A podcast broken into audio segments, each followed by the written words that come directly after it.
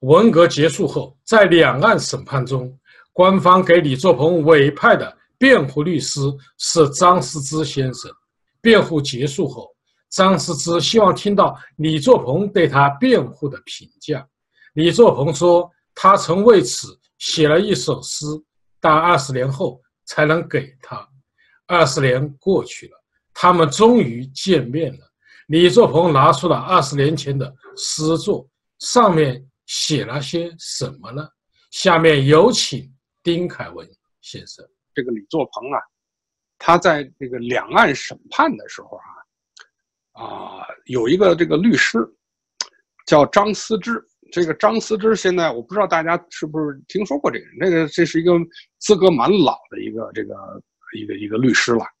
那么两岸审判的时候呢，当初。啊，首次提出说这个被告呢有权利这个聘请律师，啊，这个张思之呢就被指定说你就可以去给江青当这个律师。那么张思之去跟江青谈过几次，谈过两次以后，这个江青就不干了，说这个我不要你当我的律师。哎，然后呢，这个但是呢，张思之呢后来就给李作鹏当了当了律师了。那么当了律师以后呢，啊。啊，给李作鹏辩护，确实在辩护当中呢，给李作鹏呢，啊，当时中共给李作鹏戴了几顶帽子，当然最大的那几个帽子都是摘不掉的，因为那是必须是这个这个这不能碰的，比如像什么参与领导什么反革命，呃，这个这个反革命集团推翻人民民主专政，这这种大帽子呢是拿不掉的，但是里边有一些细节的小的帽子，比如说啊，说李作鹏。啊，在这个林彪外逃的时候呢，啊，李作鹏呃有意识的呃泄密，把从这个武汉，呃武汉军区政委刘峰那儿得到的这个毛泽东南巡谈话的啊这些个内容呢，啊秘密的这个报告这个黄永胜，黄永胜又报告给叶群，那么以致林彪他们知道毛泽东南巡谈话的内容等等，啊，但是呢。啊，这个张思之在辩在辩护当中呢，就说呢，李作鹏呢，他他是没有向林彪他们直接报告，而是向自己的上级报告，向黄永胜报告。而且李作鹏在报告黄永胜的时候呢，还特别叮嘱说，你这个事情不要告诉吴法宪，那么以免这个是把这个有关的这个消息呢传到北戴河，传到林彪那边去，那么。他作为一个下级向上级报告，这是一个很正常的事情，不能不能因为他报告了这件事情，那他就那他就呃变成了这个要向林彪泄密，这个促使这个林彪外逃。所以呢，这个像像这种辩护啊，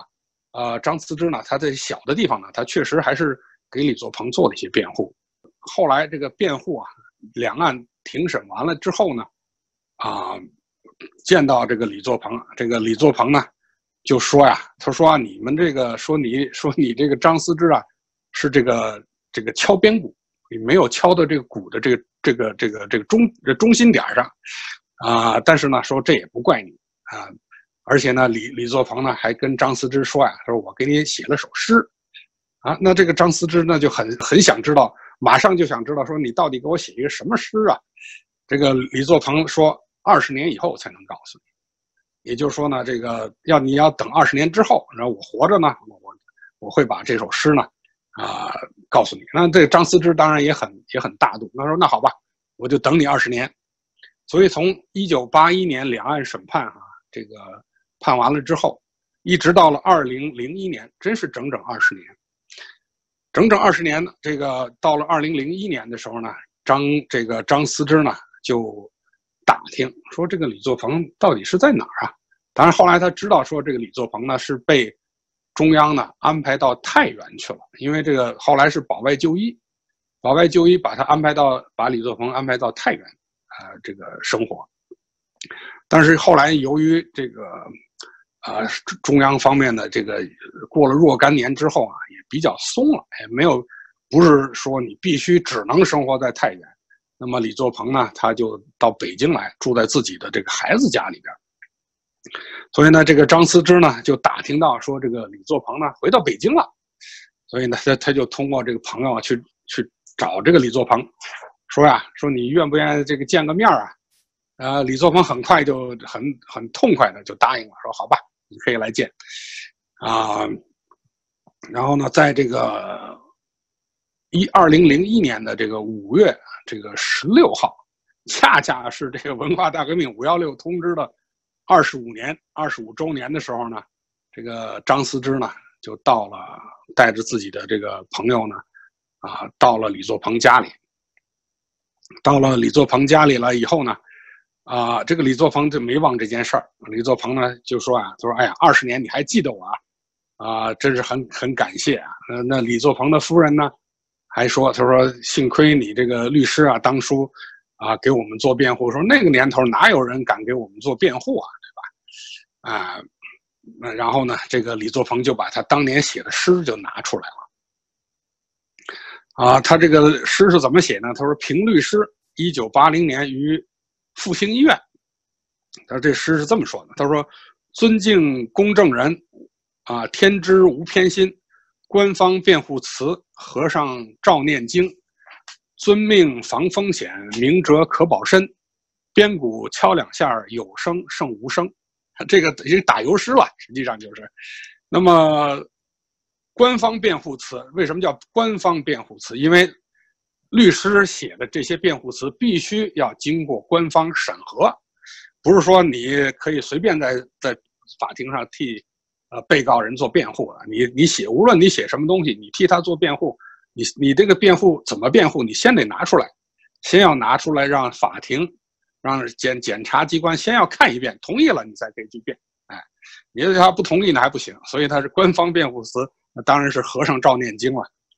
啊，边鼓敲敲两下有声胜无，就是说你这个敲边鼓啊，呃，总那当然虽然是敲边鼓，但是总比没有还是要好一点嘛。后来这张思之就说呀，他说其实遵命啊，这个倒是也没有啊，就是遵命是有，但是呢也没啥风险，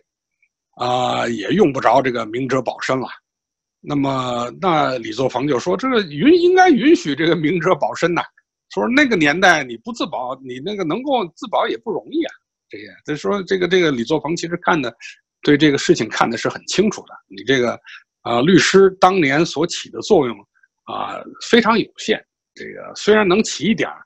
啊，呃，但是还是非常有限的。你这主要的这些罪证，你是完全不能碰的。而且呢，你这个，而且呢，无论是被告还是辩护，都有责任这个维护官方的这个给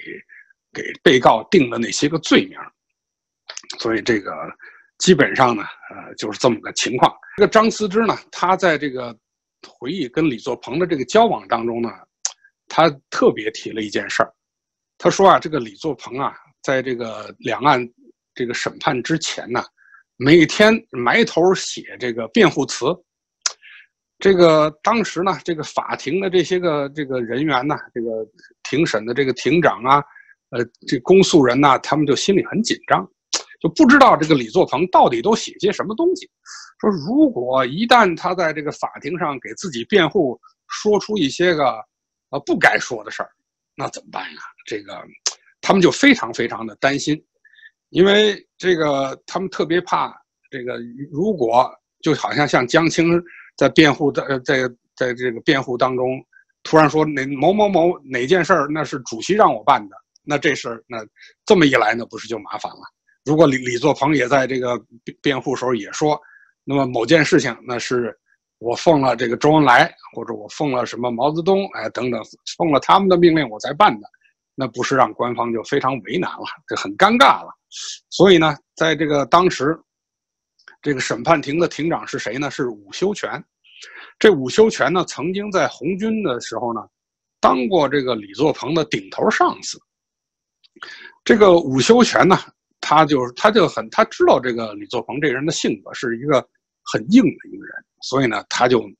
这就害怕，就怕这个李作鹏在这个庭审的时候呢，说出一些个啊，官方会让令官方尴尬的这些个这些个事情来。那怎么办呢？他说，能不能派人去探听一下，呃，都看这个这个呃这个摸摸底儿，到底李作鹏都写的啥？那派谁去呢？那当然最好就派律师去嘛。然后呢，这个伍修权就把这个律师把这个张思之和另外一个律师叫这个啊苏有余，把这把他们两个人找来说，你们能不能去访问一下李作鹏，探探他的口风，看看他到底都写啥了？哎，这个我们好做准备。啊，那当然，那个年代里边，你知道，那个律师是不能抗命的，他只能去了。哎，当时呢就知道说李作鹏当时是住在医院里边，啊，张思之呢就通过两岸办给医院打一电话，啊，那就很快就办好手续就去了。去了以后呢，当然他不能一开始说是我们是来问你到底写啥了，他一开始呢就向李作鹏谈了一些法庭的一些注意事项啊。迂回的跟李作鹏说：“哎，啊，说啊，这个审理程序到底怎么回事啊？你都有哪些诉讼的权利啊？啊，还有包括这个最后的陈述。当他说到这个最后陈述里啊，这个李作鹏啊，马上就说出来，他说我写了份这个最后的陈述。哎，他说啊，缝在棉袄里边了，谁也拿不走。这么一来，等于就封了这个 张思之的嘴了，就意思就是说我写了。”但是你们谁也别想来探听，哎，我知道你们来的是是个什么意思，哎，但是呢，你们谁也别想从我这儿摸这个底儿，哎，嗯，那么张思之呢，他们就觉得很尴尬，那就这个这个，那只好就回去奉命了，这个，呃，回去复命了。那么那么，呃，伍修权他们也没办法，那就只好就就等，啊，等到法庭的时候看看这个李作鹏到底会不会这个。突出一个这个突然，呃，说出一些个他们所不想听的话，啊，但是还不在问题还不在这儿，而是这个张思之啊，我觉得他确实他是有这个律师啊，作为这个律师的这个这个道德呀。我为什么？因为张思之他后来就想，后来他就说啊，他说这个作为这个辩护啊，我作为这个这个辩护给这个律师给。被告人做辩护，我是应该站在被告人的立场上，我怎么能站在法庭的立场？我怎么跟法庭这个沆瀣一气去这个，呃，去去去探听我的这个当事人的这个这个当事人到底他是怎么想的呢？他如果这样的话，那还有什么？那这还有什么公正和道义可言了呢？对吧？所以这个张思之后来就对这个非常的。就是他，他他对这个非常非常在意。后来他就说：“这个，他说我日后啊，每次一回忆起这个这段事儿啊，